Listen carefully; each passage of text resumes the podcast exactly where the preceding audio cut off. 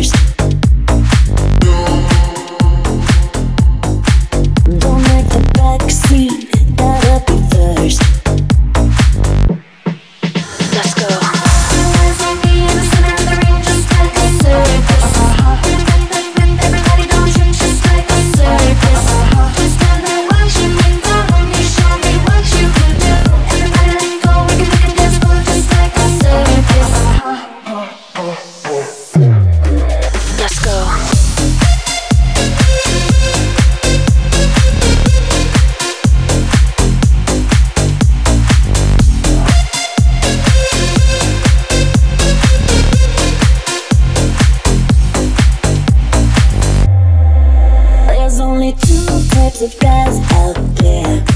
Ones that can hang with me And ones that are scared. So baby, I hope that you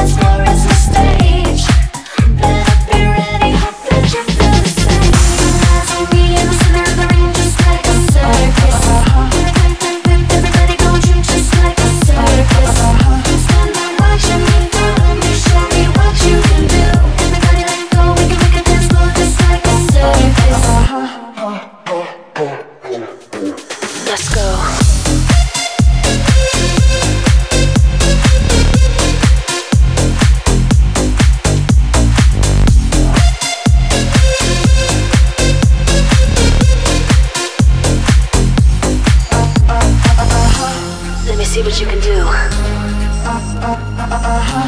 I'm running this. Like, like, like a circus. Yeah, let me see what you can do.